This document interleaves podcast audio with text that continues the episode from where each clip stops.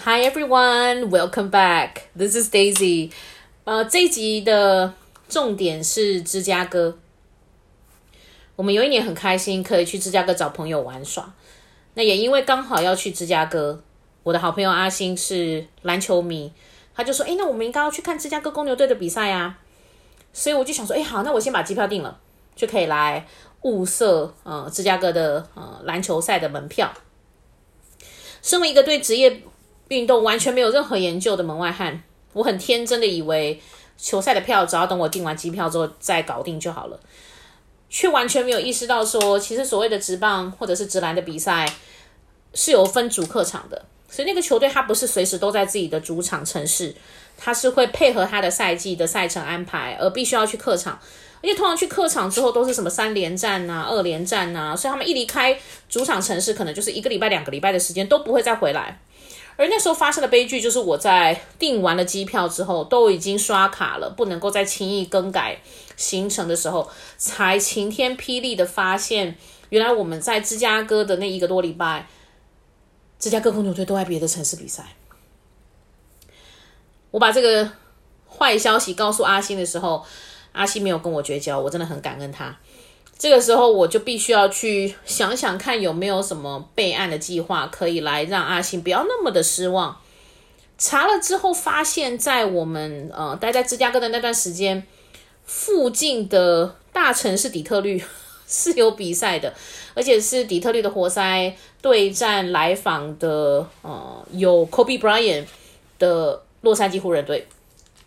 阿星就说：“好好好好好，那我们就去看这场比赛。”所以我好不容易买了那场比赛的门票，但身为两个台湾旅客，我们其实没有意识到，在美国所谓的两个邻近城市，比如说芝加哥跟底特律，他们是邻近城市，但其实他们的距离是好几个小时的车程，一点都不近啊。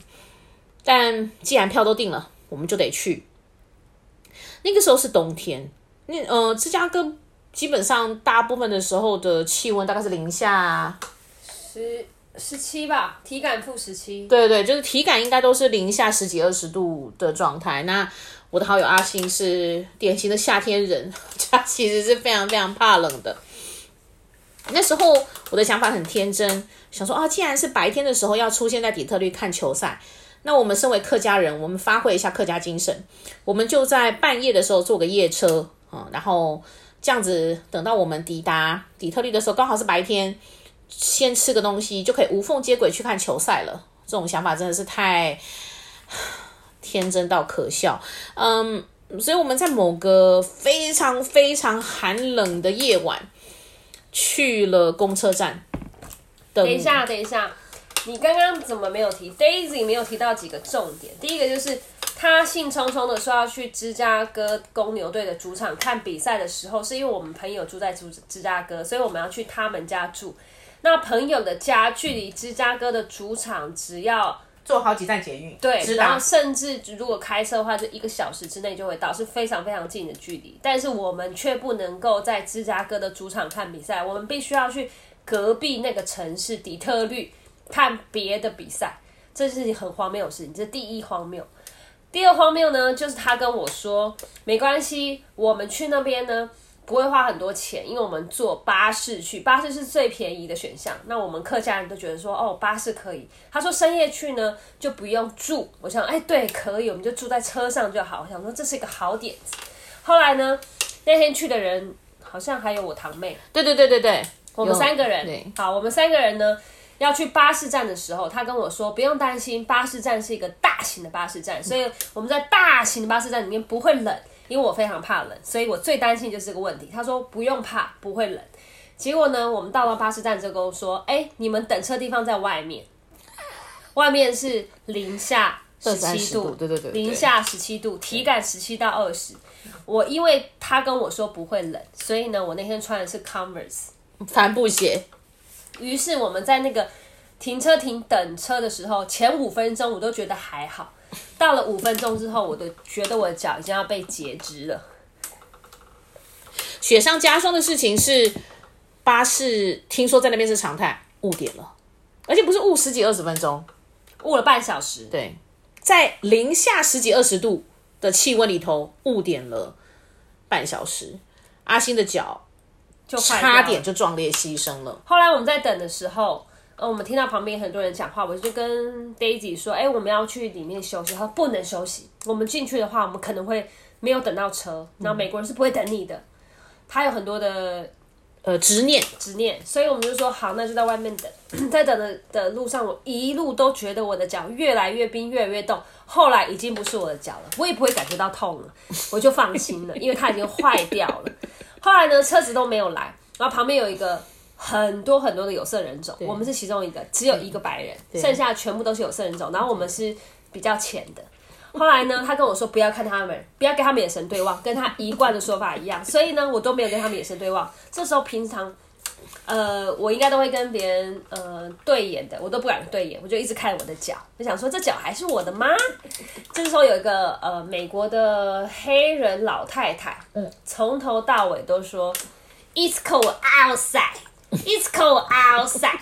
就这时候，大家都发现真的很冷的时候，呃，公车站人出来解决，跟我们说我们可以去一个废弃的公车里面休息。嗯，呃，就是提供一个室内场所，那是一个废弃的公车。嗯、然后我们进到那个废弃的公车里面，它有放暖气。嗯、然后这个时候我才觉得我的脚是我的脚，我的脚已经渐渐的融化了，也可能是坏掉了，可能烂掉了。然后那个黑人老太太就坐我的对面，她不断。的跟我说，It's cold outside, It's cold outside。然后我就跟范青说，他为什么要一直跟我讲这个？范青回答我什么？就是 Daisy 回答我什么？你们应该猜得到，不要看他眼睛。而且我们其实是，我都很想问他说，那个老人是雷杜莎吗？看了就会变成石头。只能说我真的在异乡真的是很难放松的人。而且我们其实是后来才知道说，原来在美国。因为巴士真的是一个很便宜的选项，基本上会选择坐巴士，而且还是夜间巴士的，都一定是中低收入户，甚至都可能是一些精神异常的人。我们其实那一天 等于是做了一件呃很危险的事，非常危险的事情。后来。我们 等了半小时之后，迟到的公车终于到了。然后我们上了公车之后，第一件事情就是睡觉，对，还有充电。对，我说充电不是充我们电，是充手机的电，因为我们很在意手机，虽然不能上网。然后我们充了手机电之后，就开始呃一路就是准备要睡觉。然后那个阴魂不散老太太 就坐我隔壁，她又跟我说：“It's cold outside。”终于，我们坐了六个小时到了底特律。对，然后呢是这个底特律的车站。然后我们下车的时候天已经亮了。对，然后亮了之后，他就跟我说，Daisy 跟我说不用担心，这个地方很安全，因为已经天亮了。我们到的是公车站，我就放心了。结果我去厕所的时候，发现隔壁的人在呼麻，飘出阵阵的，呃，炸闻会很像是茶叶，但其实在美国就会知道是。燃燃烧大麻的味道，我觉得像很像烧塑胶的味，烧塑胶味道。对对，我觉得是那个味道啊。嗯嗯。然后后来他跟我他跟我说不要看他们，我心想说谁敢看他们？后来离开车站之后，他跟我说我们只要出去找个地方坐车就可以到我们想要去的底特律篮球队的场馆。对。然后，嗯、呃，走出车站之后，我们发现路上荒就是荒凉的，甚至没有人。嗯、然后附近的。建筑物都是废弃的，我还问他说：“这边是市区吗？”嗯，然后 Daisy 跟我说：“对啊，这边是市区啊，我确定。嗯”然后我说：“可是怎么看起来很像，很像丧尸游戏？对对对，或是活人生吃游戏里会出现的场景。”然后 Daisy 跟我说：“我不知道哎、欸，我也不知道为什么会这样。”然后那时候我开始提高警觉，这时候我开始觉得害怕了，因为路上不会有人看我们，但看起来很荒凉。对，然后我们在路上走的时候，我们一路走都觉得这个地方。真的很像是废墟，嗯，这真的是市中心吗？对。然后走到一家旅馆的旁边，有个男生在门口抽烟，然后他跟我们说，一个白人，对，他就说，ladies，ladies，oh come here，嗯啊，let me tell you something。对，然后原来是这个看起来像商务人士的一个美国白人，他其实是很好心的，想要提醒我们说，底特律的市区是很危险的，因为呃很多产业都已经撤出了，比如说一开始是以汽车产业为主，但其实都已经撤出之后，反而市区有很多的大楼都是闲置，甚至被废弃，然后有很多涂鸦或者是破窗啊、破门。他说，其实底特律的市区是非常危险的。他看着我们三个女生，他觉得也也 have to be really careful。他说你们。赶快找一个呃安全的地方待着，不要在外面闲晃。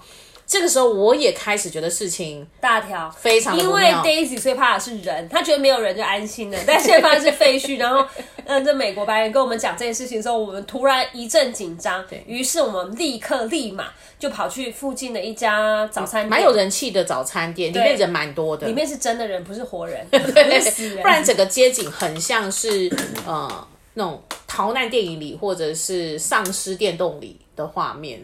事后回想会觉得真的。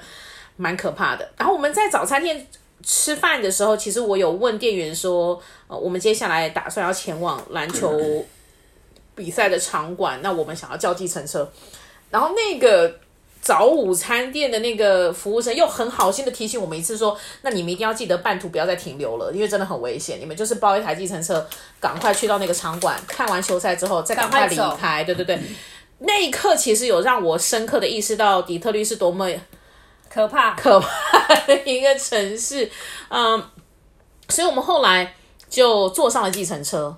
他帮我们叫的，对，他早餐店帮很好心的帮我们叫了一台计程车，而这个计程车司机跟我们之间的对话，跟之后的篮球比赛，That's another story，所以我们留待下一集，因为底特律跟芝加哥真的是太有太有故事了，所以我们在下一集的时候好好跟大家讲一讲，我们在啊坐上计程车之后，跟实际抵达了那个篮球场馆之后。Exactly what happened? That would be for the next episode. 所以请大家继续收听我们的下一集 podcast. That's all for now. That's all for today. Bye.